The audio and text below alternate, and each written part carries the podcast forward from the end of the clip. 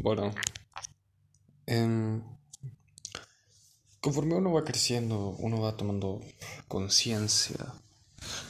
Em, poco a poco va tomando más conciencia de lo que de lo que es y de lo que depende de uno.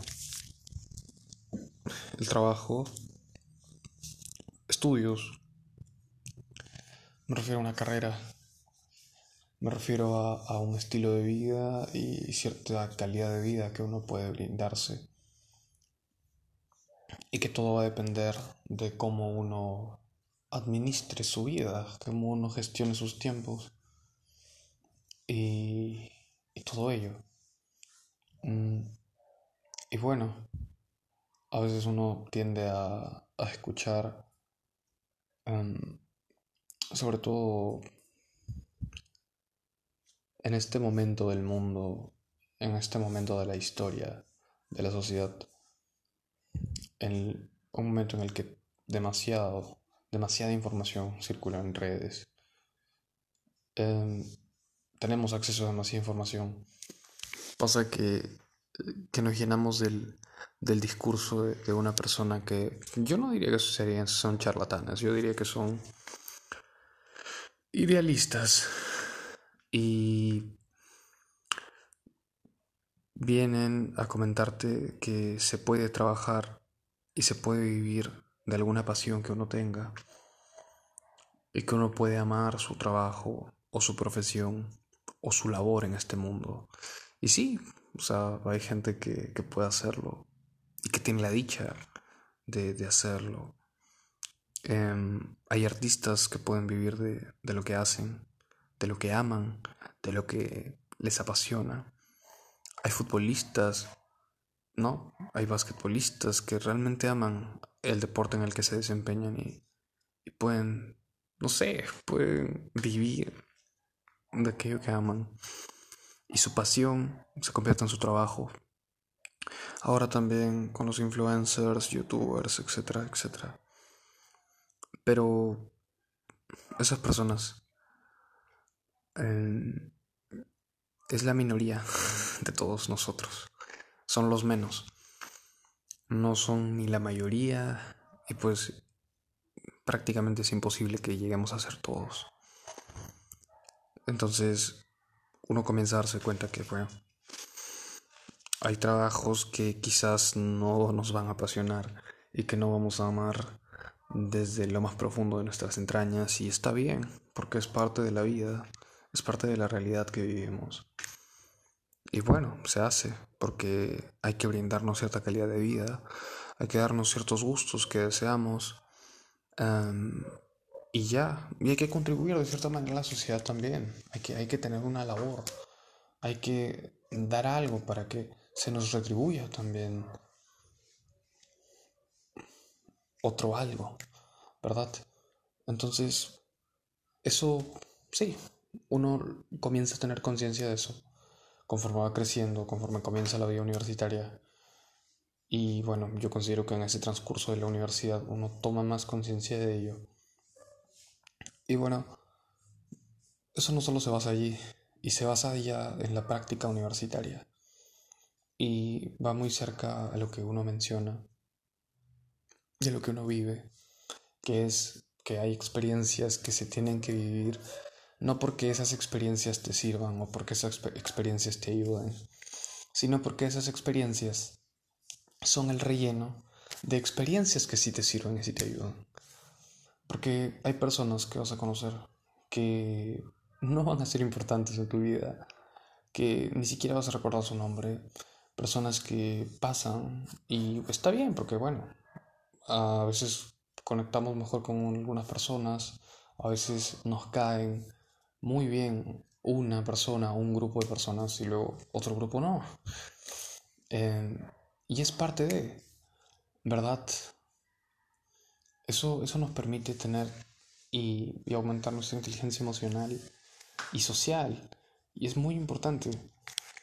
Pero es parte de. Ir a una fiesta que está mala es parte de alguna experiencia de ir a una fiesta que está muy buena. Em, es parte de em, conocer a un a un huevón que, que no sé, que lo único que hace es quejarse de la vida y que escucharlo hablar es, es, es una gran pérdida de tiempo porque solo hay rencor en su discurso y piensa que él es el mejor y que todo lo hace bien o piensa que él es lo peor y que todos están por encima de él. Eh, ningún discurso, ni un extremo ni el otro sirve y no nos brinda nada. Y a veces uno cae en eso. Porque en una época como esta, con demasiadas redes sociales y demasiada atención por brindar y demasiada atención brindada, tiende uno a, a cometer eso, a creerse mejor que el resto y que el resto está por debajo de uno, o que uno está por debajo del resto. Y bueno, sucede eso. Em, llega a suceder eso y es una pena que, que muchas personas tiendan a, tener eso, eso, eso y, y, quizás tú has sufrido ese, ese pensamiento y esa creencia de que tú eres mejor o peor que el resto. Em, y es algo muy común en esta época. Entonces, más allá de ello, solo Solo sé jodidamente tú. Estoy leyendo un libro, bueno, estuve revisando un poco, un libro que se llama El arte de que todo te importe un carajo, por Mark. Me olvidé el apellido del autor, pero el, apellido, eh, pero el nombre es Mark. El punto es que está muy interesante y nos brinda algo muy importante ese libro. No sé si te recomiendo leerlo todo porque ni siquiera estoy en la mitad del libro. Me parece que estoy en... No sé, no sé en, cuánto, en qué parte estoy, pero bueno, solo leí un poco. Pero libros como, como ese que te hablan de experiencias y de alguien que ya ha vivido, te dan mucha experiencia, indirecta, claro. Pero a partir de esa experiencia indirecta uno puede tener experiencias directas. Y está allí. Sigue el juego, Em, sé que eres joven y que puedes hacer mucho. Yo lo soy tengo muchas ganas de, de equivocarme y tengo muchas ganas también de invertir mi tiempo, mis ganas, mi, mi actitud en, en acciones que, que, siento que me van a, a hacer desarrollar como persona y como profesional. Y, y bueno, como profesional en lo que te dediques, porque un deportista, futbolista, basquetbolista o lo que fuere, es un profesional si es que se dedica profesionalmente a ello. Y no tiene ningún... No, un empresario es un, es un profesional si es que se dedica a ello y no simplemente hace eso porque, bueno, para subsistir. No, si se dedica como profesión a ello, va a ser muy grande. Bueno, esas son las reflexiones de, no sé, de estos últimos días, eh, de este último par de días o tres días. Y es eso, sí. Así que juega, sigue jugando, pero ten en cuenta que el juego está implícito. Mm, no es un juego explícito. No es que estoy jugando, o sea, no es que estoy divirtiéndome todo el rato. No, no. Implícitamente estoy jugando porque estoy divagando en la vida. Pero eso no quiere decir que soy un vagabundo, sino quiere decir que hay golpes que la vida me da o hay direcciones que, que tiendo a tomar y que es parte de cómo me va moldeando la vida y, y tengo que siempre tratar de anteponer mi actitud, mi personalidad, mi carácter, mis creencias y, mi posición filosófica con respecto a ello, mi, mi, ideología, para que para que para que pueda ser para que tú puedas ser para que podamos ser aquello que realmente queremos. Y quizás ahorita no tienes seguro no tienes pensada la imagen de ti en tantos años Sí, sí lo sé, porque yo tampoco la tengo. Pero más o menos hay una imagen medio borrosa ahí. Claro, no está clara. No, no está en 4K.